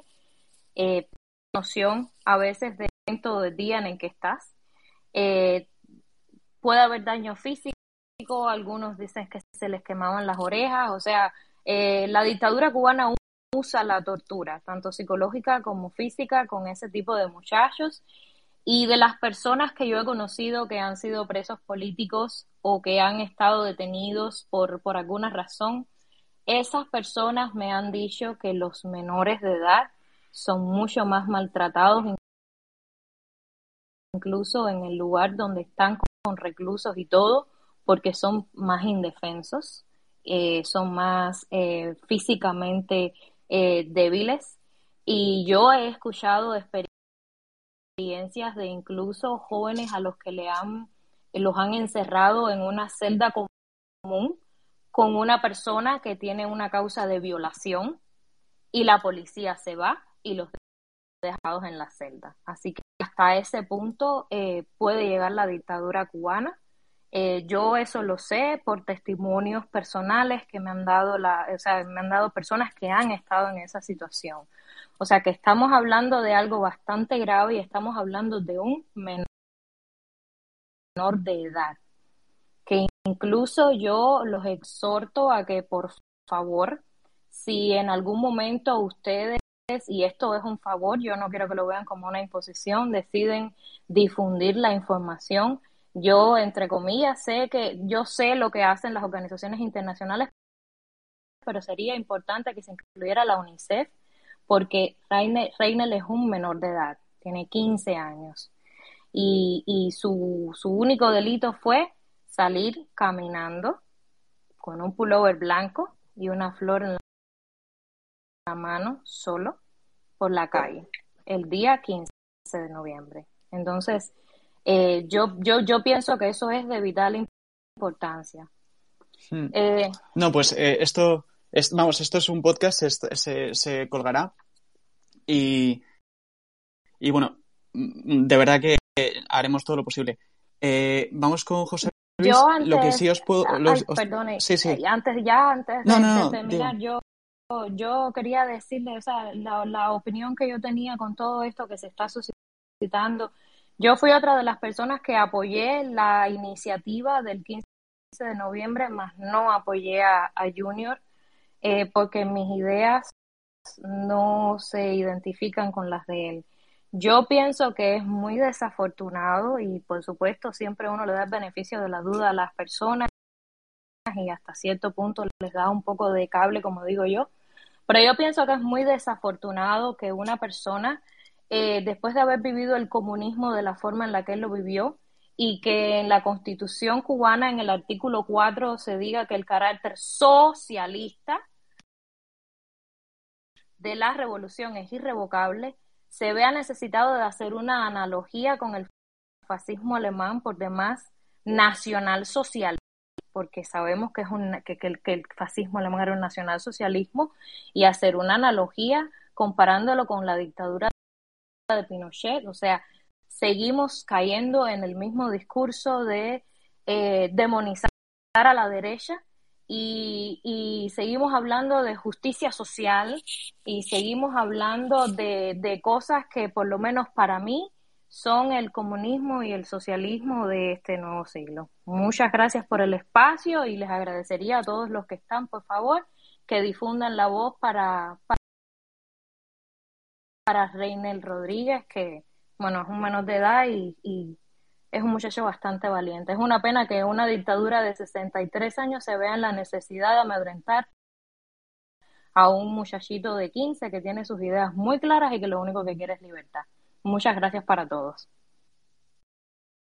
Nada, muchas gracias a, ti y de verdad a todos porque es que esto, o sea, el espacio sois vosotros. Eh, muchísimas gracias. Eh, vamos, José Luis. Bueno, hay un dato que es tremendo y nos, nos da una muestra de, de, cómo se vive en Cuba, que es que en la isla hay unos 11 millones de habitantes, pero fuera de la isla, si no me equivoco, hay unos 5 millones. Es decir, eh, prácticamente un tercio de los cubanos viven fuera de Cuba. Entonces, quería, eh, querría saber, quería preguntar a los cubanos que tenemos aquí si ellos conocen eh, personas que se hayan jugado la vida saliendo de Cuba, si conocen a gente desaparecida en el canal eh, y, bueno, y saber un poco la, el sufrimiento que pasan para intentar salir de, de lo que para muchos españoles es un paraíso. Pues si os parece, voy a darle la palabra. Mm, creo que Leo estaba antes, entonces que a ver si puede responder eh, Leo a esto y después le doy la palabra a George, que también había pedido. Leo. Hola, hola, hola José Luis, hola Rimbaud, ¿cómo están? Gracias por eh, nada, hacer un espacio sobre este, tema y gracias a los que escuchen el, podcast, o sea, en vivo o, en diferido, como lo escuchen. Eh, bueno, primero que todo, déjame responder a la pregunta de José Luis. Eh, la, la, estadística, debido a que la dictadura no, no, no coopera con ningún tipo de, de, de, listado, de información, de estadística, no es exacta, pero se estima que casi medio millón de cubanos han perdido la vida, al menos en el estrecho de la Florida. El estrecho de la Florida, y esto es una, es una, una forma que tengo yo de llamarlo, es la tumba de medio millón de cubanos de todas las edades han preferido perder la vida en el estrecho de la Florida y poner su dignidad en el fondo del mar antes que perderla ante la ignominia, el asesinato, el crimen de la dictadura comunista cubana. Ahora, hay otro fenómeno y es el tráfico de cubanos. Hay, hay un micrófono por ahí abierto, creo.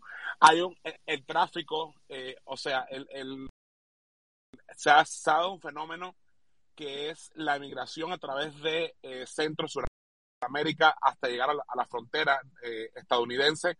Los cubanos, déjame hacer un preámbulo, los cubanos gozaban de un privilegio, gozamos de un privilegio que es una ley, una ley, o sea, ley aprobada por el gobierno, por el, por el Congreso, que es la ley de ajuste cubano, que le permite a un cubano al año y un día de haber estado dentro del territorio americano, pues aplicar directamente sin ningún tipo de trabas a la residencia la green card, norteamericana y bueno, luego en cinco años, pues, exacto, la green card, exacto. Ahora, ¿qué pasa? Para esperar ese año, eh, antes gozábamos de una orden ejecutiva, o sea, ya es un, un plumazo del presidente que viene desde, desde Clinton, venía de que podíamos permanecer, o sea, de que un cubano que tocase tierra norteamericana allá afuera por mar o por frontera, norte o sur, eh, se le daba automáticamente en lo que era eh, la, la, la, orden ejecutiva pies secos, pies mojados, que te garantizaba un parol,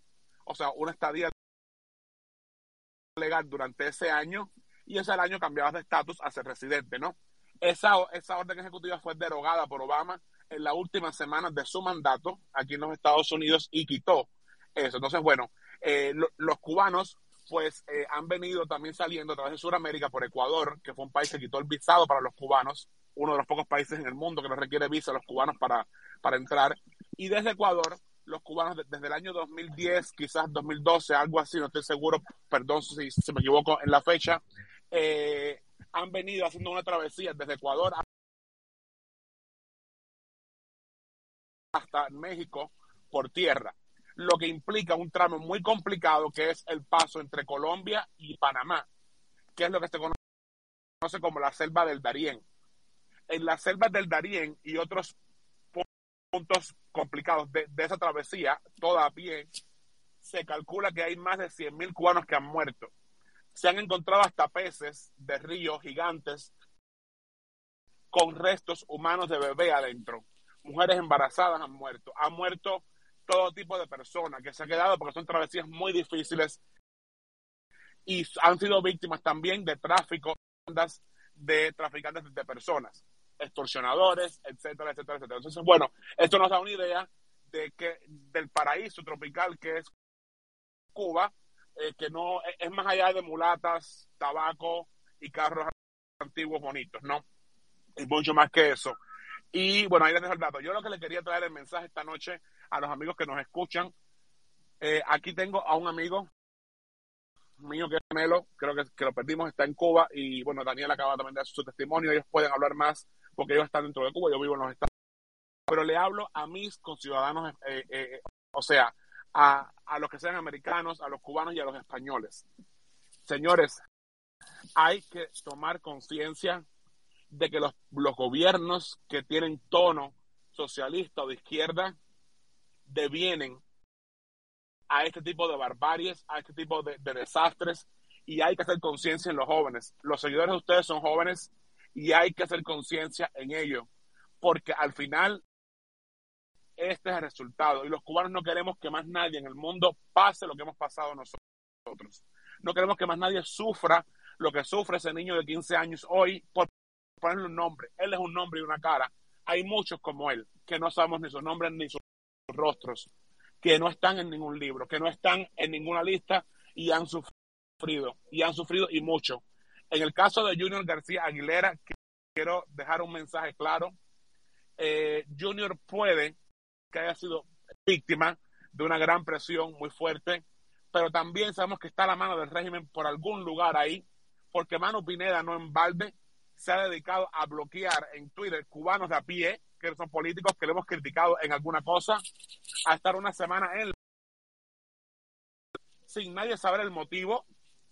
Y esta jugada de, de, de aliado de, de, Sánchez con la dictadura cubana, que es su, su gran amigo, pues no nos huele bien. Ahora, Junior García Herrera está en España, ole su vida, ole su viaje, ole su iniciativa, pero la dictadura cubana no se la llevó a una maleta. Sigue allí, sigue en el trópico, sigue en el Caribe y sigue haciendo daño al mundo entero.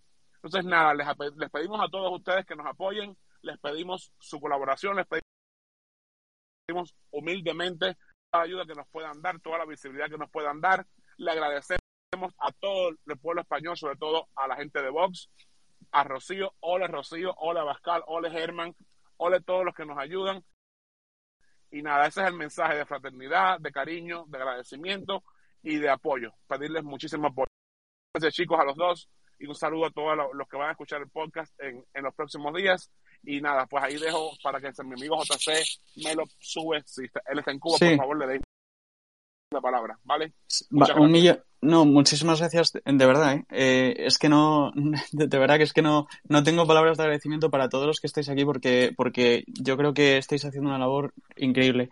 Eh, vamos con George y lo que sí que os pido es un poco de brevedad porque esto tiene que acabar a alguna hora aquí ya empieza a ser tarde. Entonces, eh, George. Eh, sí, no, eh, bueno, comentar rápidamente que mi papá fue, es, o bueno, fue en Balcero, en 95 llegó a los Estados Unidos a través de, del estrecho de la Florida y él me comenta, y me comentó ya mucho tiempo después que él había comprado una soga que decía que si fracasaba en, el intento, lo cogía él quería quitarse la vida, no quería seguir viendo y la migración siempre ha servido al régimen como una válvula de escape.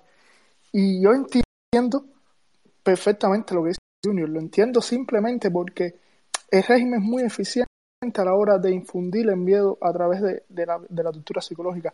Junior decía hoy que más allá de meterte preso o incluso quitarte la vida, es el trabajo que hace alrededor de tu familia, alrededor de tus amigos, es decir, te, eh, la anulación que le hace a ti como persona. Y yo creo que esa, eso es un miedo que, es incluso superior a la muerte. Sentirte muerto estando vivo es superior a la muerte. Quisiera, eh, si me permitiera, eh, preguntarle a Daniela, si me estará escuchando, si ella ha sido víctima de alguno de estos actos de repudio y que brevemente explicara qué se siente y qué cosa es el repudio, porque ah, muchos hemos visto videos y realmente es, es muy triste. Gracias. Daniela. No sé si está Daniela escuchando.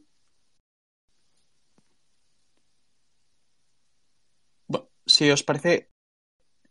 Vale, lo que sí que os tengo que pedir, por favor, es que intentéis no subir muchos los eh, tweets porque creo que esto se bloquea y empezamos a ser bastantes. Entonces, eh, retuitearemos después eh, la información sobre Rainiel.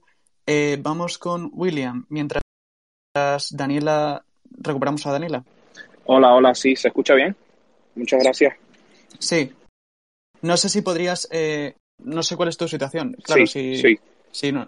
Sí, yo, mira, yo, mi hermano nació, eh, mi hermano eh, mayor salió de Cuba en un bote que ni siquiera llegó, ni siquiera llegó a las Bahamas.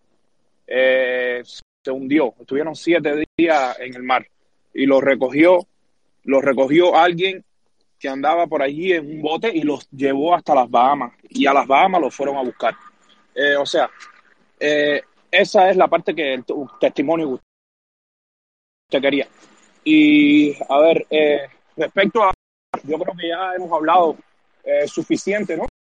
Este, pero mire, yo, yo apoyo la causa de Cuba sin, sin tener un ídolo, sin, sin, sin seguir a, a ningún ídolo, ni a ningún líder. Y entonces, eh, respecto a eso, estoy seguro que, que como yo, hay muchos, inclusive gente en Cuba, eh, eh, que salieron no por, Junior, salieron por la libertad, salieron por la causa. Entonces, este, y obviamente, gracias a Dios ya está pasando ya toda esta, toda esta nube, pero yo creo que Junior no, no representa ni siquiera una minoría en Cuba. O sea, este movimiento hay que tener mucho cuidado con el movimiento y con la persona de Junior, porque todo ha sido muy raro y hay mucha oscuridad alrededor de todo esto. Entonces yo creo que, y la otra cosa es que este movimiento no es el único. Y, y el, lo que pasó Junior ni, no, no fue eh, absolutamente comparable con lo que han pasado otras personas. Este hombre ha dicho que ni siquiera es opositor. O sea, verdaderamente no, no, no hay comparación. O sea, era lo que quería decir y, y ojalá y, pues, y, y, ganen los premios Patria y Vida, que es lo más importante el día de hoy. Pues un millón, un millón de gracias, William. Eh, Daniela, no sé, no sé, si estás. Vale, eh, vale tenemos problemas. Entonces, vale, bueno, gracias, eh, William. Vamos con eh, Jorn. Bien, buenas gracias. Eh, muchas gracias por, por, darme voz. Bueno, quería tocar varios, varios temas ¿no? con respecto a... No, te hemos, te hemos perdido. Acá en Cuba eh, estamos todos difundiendo esos tweets que, que yo compartí acá en el espacio. Y tenemos un concepto de lo que está aconteciendo acá. Eh, hay mucho, mucho ojo internacional con respecto al caso de Union.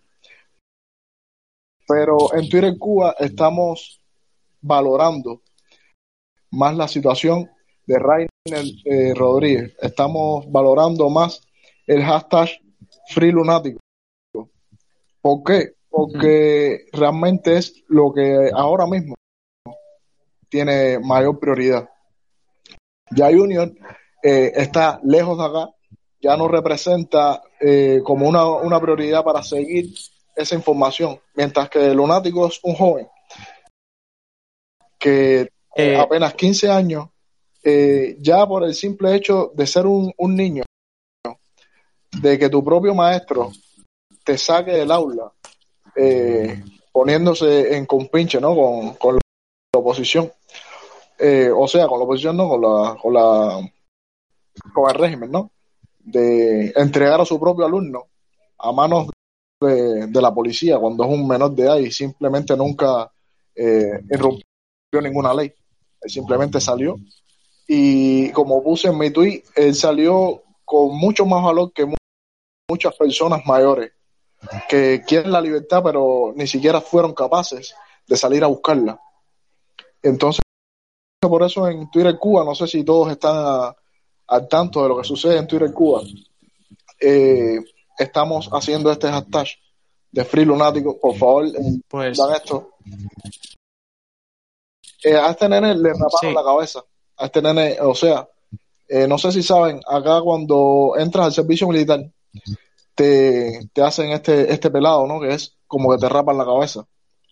Y él es un nene, él no tiene ni siquiera edad para el servicio eh, militar. Si siquiera le, le, faltarían tres años para que pudieran legalmente hacer este tipo de, cuestiones. Y ya eso para mí es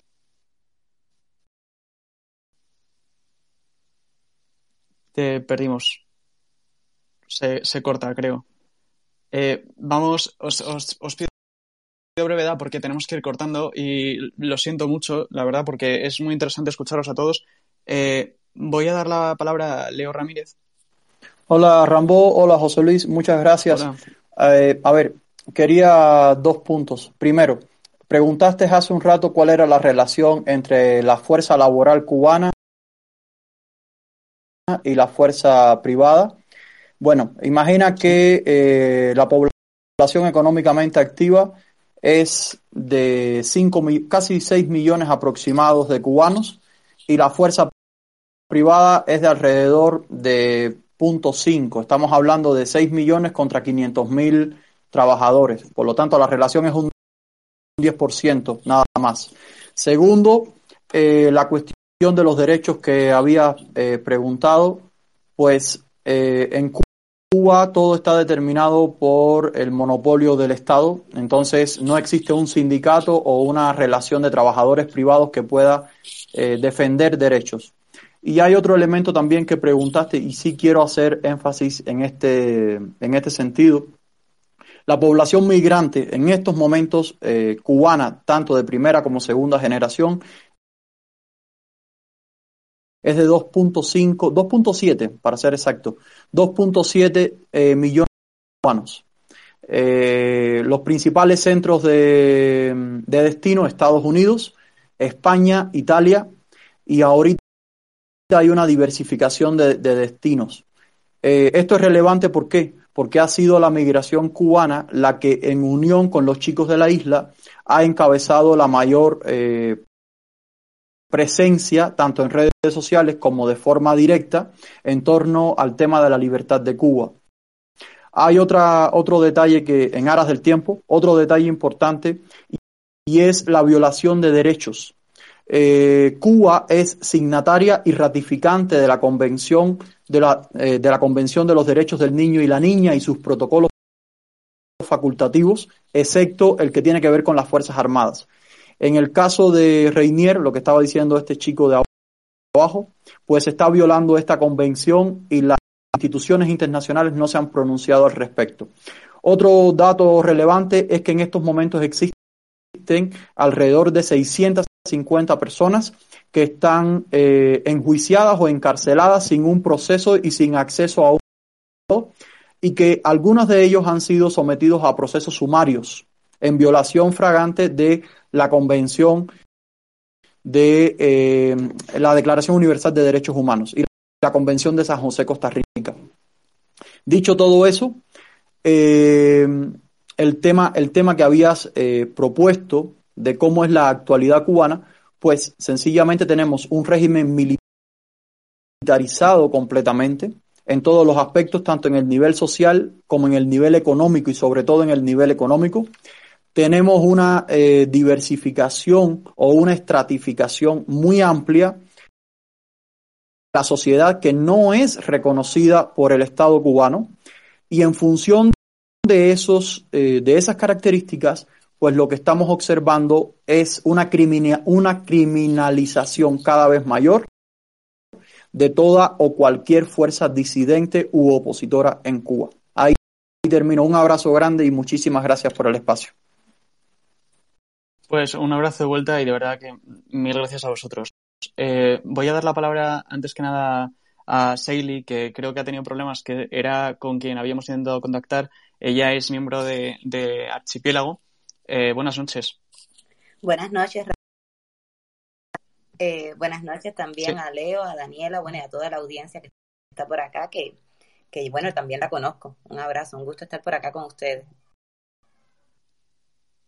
Nada, un gusto eh, nuestro. Eh, bueno, yo, yo estamos un poco acabando, pero bueno, yo quería preguntar acerca de, de cuál va a ser los siguientes pasos ahora, qué, qué va a pasar los próximos días, las próximas semanas, meses. Bueno, Rambo, Archipiélago realmente es una plataforma puesta al servicio, o sea, al, servicio de la lucha por los derechos en Cuba. Y en eso, precisamente, seguiremos trabajando, seguiremos organizando, seguiremos pues eh, creando iniciativas y creando también, ayudando a crear conciencia en el pueblo cubano de que esta lucha tiene que ser una lucha de todos, como se evidenció eh, y como creo que, que fue la gran lección de la llegada de Junior ayer a España. Nuestra lucha es nuestra, nadie va a salir aquí en Cuba a luchar por, nuestro por nuestros derechos. No debemos esperar ese líder mesiánico que venga y de pronto nos tire así la libertad y nos diga, coja, pueblo de Cuba, libertad, o cojan derechos, o cojan, y aquí tienen ya los presos políticos liberados. Esto tiene que ser una lucha de todos. Y creo que es lo fundamental, es en lo que ha estado trabajando Archipiélago. Tal vez el mensaje no se comprendió bien, no creo que haya sido tanto por Archipiélago, sino por el, el daño que tiene el pueblo cubano en este sentido, que siempre nos han dicho, pues que desde hace 62 años que tenemos un líder supremo que, que todo lo que dice es verdad y hay que seguirlo como tal, ¿no? Y, nada, es simplemente esto, seguir, seguir creando, seguir ayudando a que las personas se entiendan como ciudadanos con derechos, que por ahí comiencen y empiecen a luchar por los derechos en su, país. Pues un, millón de gracias. Y, un, poco sobre, sobre eh, los siguientes pasos, eh, ¿nos puede decir algo más? Nos, eh, algo o sea, ¿qué se espera? ¿Qué se espera que se pueda conseguir con, bueno, eh, lo, lo, lo, que se trata de conseguir, sí, sí, lo entiendo, pero más, mm, ¿qué pasos se pueden dar? Hemos visto, nos han contado, pues, eh, salir todo el mundo de blanco, eh, sí, gestos que al final sí que tienen, esta, tienen mucha fuerza, pero un poco, bueno, no sé, Seili o Daniela, que está pidiendo la palabra, que parece que la hemos recuperado. Daniela. Hola, eh, sí, he tenido bastante problema con la conexión ahora. Eh, a ver. Nada, no te preocupes, no te preocupes. Eh, a ver, eh, con respecto a eso que estás diciendo de qué se puede hacer para seguir, bueno, yo creo que lo, lo, que mejor se puede hacer para seguir es seguir, porque esto sigue, la jornada cívica para el cambio sigue convocada hasta el 27 de noviembre. Y, seguir, seguir instando a que la gente se, se, se, siga pronunciando, siga saliendo vestida de blanco, vaya a ponerle rosas a Martín. Martín no es de, Martín no es de los comunistas, Martín es de todo el mundo, Martín es de todos los cubanos. Entonces, eh, que, le, que le pongan flores a Martí y que se tomen fotos, que lo suban a las redes, que lo hagan visible, eh, que se sigan poniendo sábanas blancas como parte de la jornada cívica, que se haga, se siga haciendo el aplauso a las 3 de la tarde, que no se pare, que no se pare porque esto no se puede detener simplemente porque hayamos tenido un tropezón o tal, o que no se vean nunca como una derrota. Esto continúa.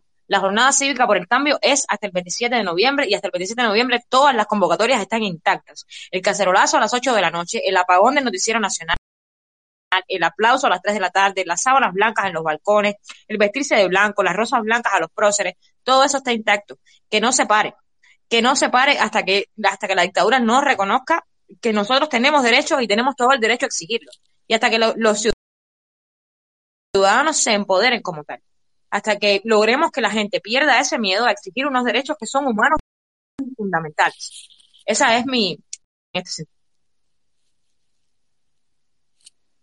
eh, muchísimas gracias. Seili eh, quiere decir algo y yo creo que ya vamos a ir cerrando ronda de conclusiones.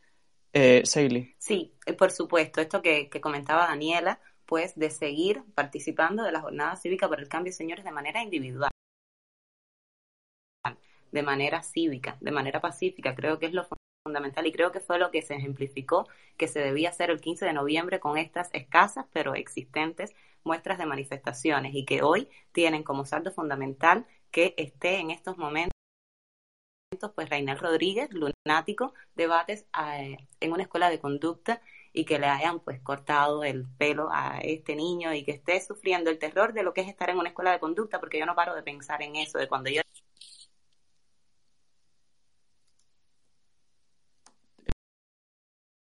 Eh, te hemos perdido. Sí, disculpa. Eh, ya se me escucha. Pero creo que lo fundamental, creo que lo fundamental en estos momentos, señores, es seguir intentando combatir el miedo. El régimen ha tenido la dictadura, ha tenido dos meses para desplegar toda esta campaña de miedo y de terror hacia el pueblo cubano. No, te volvemos a perder. Eh, voy a quitar los. Disculpa más ah, ya, lo, ya les conté. Entonces, nada, es insistir en la pérdida del miedo de la ciudadanía cubana, de demostrarle que sí se puede. Yo salí hoy, me manifesté hoy cívicamente, fui y llevé mi ropa al, al prócer, que esto es un ejemplo de que sí se puede, de que no, no hay que esperar la gran manifestación del 11 de julio, que esto va a llegar, esto va a llegar inevitablemente, pero mientras tanto sí tenemos que insistir en la pérdida del miedo del pueblo cubano. Pues si os parece, vamos a darle por último la palabra a Tania, eh, brevemente, y ya cerramos eh, un poco ronda de conclusiones por si alguien quiere añadir algo más. Gracias, muchas gracias por el espacio. Eh, era simplemente acotar, yo fui trabajadora durante un buen tiempo de la fábrica de piensos tropicales que radica en la bahía de La Habana y y como económica de ahí del Departamento de Económica jamás vi una factura de trigo, soya, alfalfa o maíz que no fuera de los Estados Unidos de América. Al igual que el, aceite de soya crudo que se recibe es proveniente de los Estados Unidos de América. Es la base de toda la alimentación, por ejemplo, ah, el trigo es la base de toda la alimentación del, del país, en este caso la ciudad de La Habana. Ahí se elaboran las harinas eh, para los pan, para el pan, para toda la, repostería y para toda la, toda la base de la alimentación de la ciudad. Igualmente, los, los, otros granos son la base de la alimentación animal para producir carne y para alimentar a la población. Pero este dato, la población cubana no lo conoce, porque ellos, su información no es transparente, no hay ningún lugar a donde usted pueda acudir a recibir estadísticas, a recibir información. Esta información es muy limitada para el pueblo cubano, que no sabe que el pan que se come es del trigo proveniente de los Estados Unidos hace muchos años. Igual que la alimentación animal para los bovinos, los caprinos. Eh, es toda esa base de la alimentación se, se recibe de los granos que se le a los Estados Unidos. Solamente acotar eso. Gracias. Mm, nada, muchísimas gracias a, ti. Bueno, pues eh, si os parece, vamos a, ir cerrando. Eh, vamos a hacer una ronda. Por ejemplo, eh, José Luis. Bueno, muchísimas gracias sobre todo a los invitados, especialmente a los que aún están en Cuba, que son los que al final se la están jugando más, y desearle, eh, bueno, como deseo que todo esto termine lo antes posible. Eh, George. Sí, nada, eh, sumarme al agradecimiento a Daniela Sail, realmente es encomiable lo que están haciendo y, representan mm, muchísimo y ponen bien en alto el, nombre y la dignidad de los cubanos. Nada, muchas gracias. Eh, Leo.